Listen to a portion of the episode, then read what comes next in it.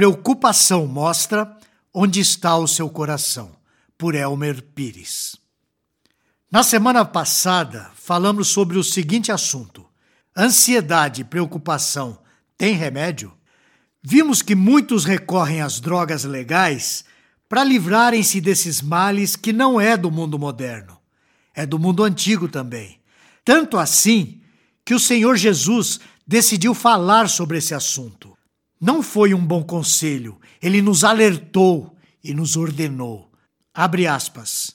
Por isso vos digo: não andais ansiosos quanto à vossa vida pelo que haveis de comer, nem quanto ao corpo pelo que haveis de vestir.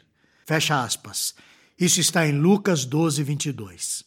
A partir daí, passou a nos ensinar como viver liberto da ansiedade ou da preocupação. Nós vimos no post anterior que, em primeiro lugar, não devemos ficar ansiosos pela vida, pois é Deus quem a sustenta. Em segundo, é perda de tempo, porque nós não temos controle sobre nada. É Ele quem controla tudo. E em terceiro lugar, Jesus nos ensina que você não deve ficar ansioso pela vida, pois a ansiedade ou preocupação é um sinal da falta de fé em Deus, de falta de confiança em Sua direção. Portanto, as nossas atitudes devem mudar. Devemos abandonar a preocupação e confiar em Deus, entregando-nos a Ele. Temos que deixar de sermos homens de pequena fé. Como filhos de Deus, devemos confiar que Ele cumprirá o que prometeu. Devemos confiar que Ele cuidará de nós, que Ele suprirá as nossas necessidades conforme a Sua vontade. Devemos estar contentes com aquilo que temos. Isso tudo nós já vimos. Mas vamos nos aprofundar um pouco mais no ensino de Jesus sobre a ansiedade e a preocupação. Em quarto lugar, Jesus ensina que você não deve ficar ansioso ou preocupado, pois isso é sinal de quem não tem Deus. Por isso, Jesus acrescenta, abre aspas, não andeis, pois, a indagar o que haveis de comer ou beber, e não vos entregueis a inquietações. Isso está em Lucas 12, 29. Note que este é o segundo comando que Jesus dá. Não devemos nos entregar às inquietações ou à preocupação. O motivo pelo qual não devemos fazer isso é porque isso é coisa de pagão. Se há uma coisa que devemos evitar e nos afastar, é da semelhança com o mundo. É o mundo que busca satisfazer a sua própria necessidade de coisas materiais e vê nisso um fim em si mesmo. Como disse Leon Morris, o que Jesus está ensinando é que, abre aspas, a confiança nas riquezas impede a confiança em Deus. Fecha aspas. Enquanto o mundo não dorme, preocupado com o que há de acontecer amanhã, nós, os filhos de Deus, podemos descansar, seguros de que o Pai há de suprir as nossas necessidades. Vamos ler o que está escrito em Lucas 12, 30? Abre aspas. Porque os gentios de todo mundo é que procuram estas coisas, mas o vosso Pai sabe que necessitais delas. Fecha aspas. Enquanto o mundo se desespera, Deus espera uma única resposta dos seus filhos: a oração. O apóstolo Paulo explicita isso de forma bem clara. Isso está em Filipenses 4:6. Não andeis ansiosos de coisa alguma. Em tudo, porém, sejam conhecidas diante de Deus as vossas petições pela oração e pela súplica com ações de graças. Não há necessidade de imitarmos o mundo andando ansiosos e preocupados. Isso é coisa de quem não tem Deus. Cabe a nós cristãos orar e clamar a Deus. Lembre-se que o Espírito Santo é quem nos auxilia com gemidos inexprimíveis quando não sabemos como orar. Por isso, Substitua sua preocupação pelo clamor. Substitua sua preocupação pela oração. Substitua suas incertezas pelas súplicas e ações de graças. e descanse em Deus.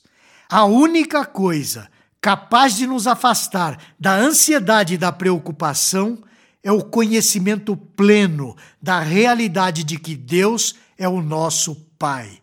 Ele é o Pai que ouve as nossas súplicas, Ele é o Pai que supre as nossas necessidades.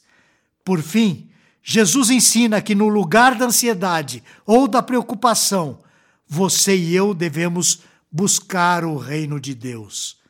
A conclusão a que chegamos é que o problema da ansiedade se resume em um problema de prioridade. Isso quer dizer que a solução para a sua preocupação é a correta ordenação das suas prioridades. É por isso que Jesus declara em Lucas 12, 31: Buscai, antes de tudo, o seu reino, e estas coisas vos serão acrescentadas. Vemos que devemos abandonar a preocupação por causa da nossa situação atual e obedecer à terceira ordem que Jesus dá nesse seu ensino. Buscai, antes de tudo, o seu reino. Buscar o reino de Deus deve ser a prioridade antes de qualquer outra de todo cristão. Prioridade alocada no lugar errado gera preocupação. A sua prioridade deve ser Deus. Buscar o reino de Deus significa buscar um relacionamento com Deus, com a sua vontade e a evidência de seu governo e sua orientação em nossas vidas, ao passo que procuramos servi-lo. No texto paralelo de Mateus 6,33, o seu autor deixa isso muito claro quando diz: Buscai, pois, em primeiro lugar o seu reino e a sua justiça, e todas essas coisas vos serão acrescentadas. Você já se deu conta que semanalmente todos nós somos presenteados com 168 horas? O que você faz com essas 168 horas recebidas gratuitamente? Você as desperdiça em frente a uma tela, se enchendo de entretenimento, entorpecendo a sua mente com coisas fúteis e inúteis? ou você dedica uma boa porção desse seu tempo àquele que deveria ser prioridade em sua vida? A chave para buscar o reino de Deus e a sua justiça é um compromisso estabelecido. O verbo buscar, conforme Jesus o utiliza no original, implica em uma obrigação contínua com respeito ao seu reino e à sua justiça. Ou seja, diz respeito a um compromisso de encontrar e fazer a vontade de Deus, de alinhar-se totalmente com o seu propósito. E esse compromisso deve ter precedência na sua vida. Ou, como um comentário bíblico coloca, abre aspas, devemos tornar o governo redentor de Deus e um relacionamento correto com Ele as maiores prioridades da nossa vida. A ansiedade é totalmente inconsistente com essa prioridade. Suas dúvidas e anseios nos desviam dos objetivos supremos. Deus suprirá todas as necessidades daqueles que arriscam tudo por Ele. O que você precisa é reconhecer a sua incredulidade perante Deus e tomar ciência da sua posição como filho de Deus, passando a agir como tal. Na carta aos Colossenses, Paulo demonstra isso de forma simples e clara. Isso está em Colossenses 3, versículos de 1 a 3. Portanto, se fostes ressuscitados juntamente com Cristo, buscai as coisas lá do alto, onde Cristo vive assentado à direita de Deus. Pensai nas coisas lá do alto, não nas que são aqui da terra, porque morrestes, e a vossa vida está oculta juntamente com Cristo em Deus. De maneira prática, Warren Isby coloca da seguinte maneira: toda a natureza confia em Deus para atender às suas necessidades, e nós também devemos. A preocupação apenas nos derruba. A chave para uma vida livre de preocupações é um coração totalmente fixo em Deus. A pergunta que vem agora é: onde você tem fixado o seu coração? A quem você tem recorrido a fim de obter segurança? eis algumas realidades que devemos relembrar. Deus conhece as suas necessidades. Deus supre nossas necessidades. Ou você já se esqueceu dos corvos, dos lírios e das plantas?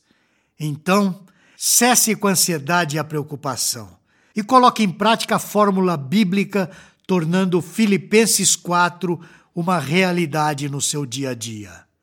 Finalmente, irmãos, tudo que é verdadeiro, tudo que é respeitável, tudo que é justo, tudo que é puro, tudo que é amável, tudo que é de boa fama, se alguma virtude há e se algum louvor existe, seja isso que ocupe o vosso pensamento.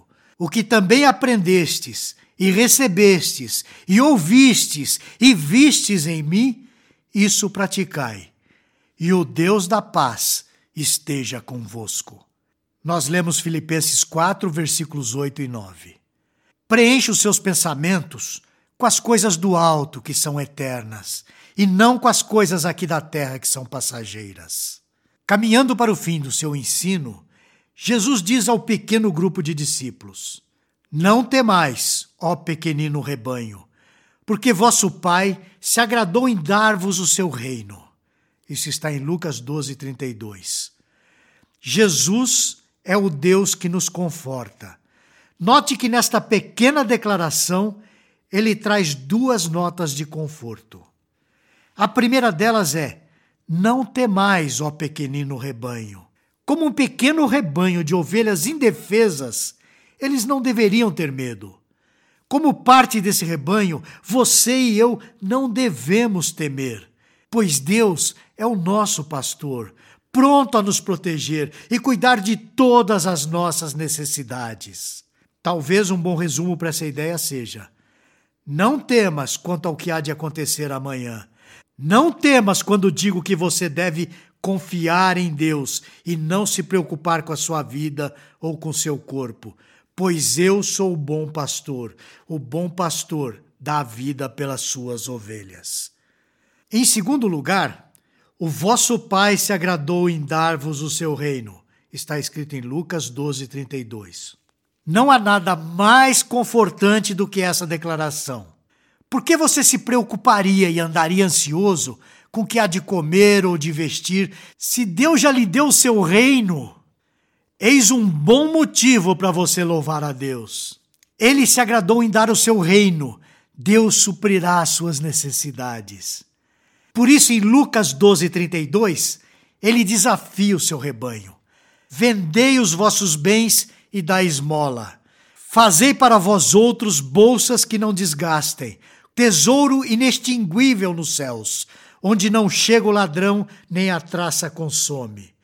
Não, isso não foi um lapso de Cristo onde ele se entregou a ideias marxistas ou alguma coisa do tipo.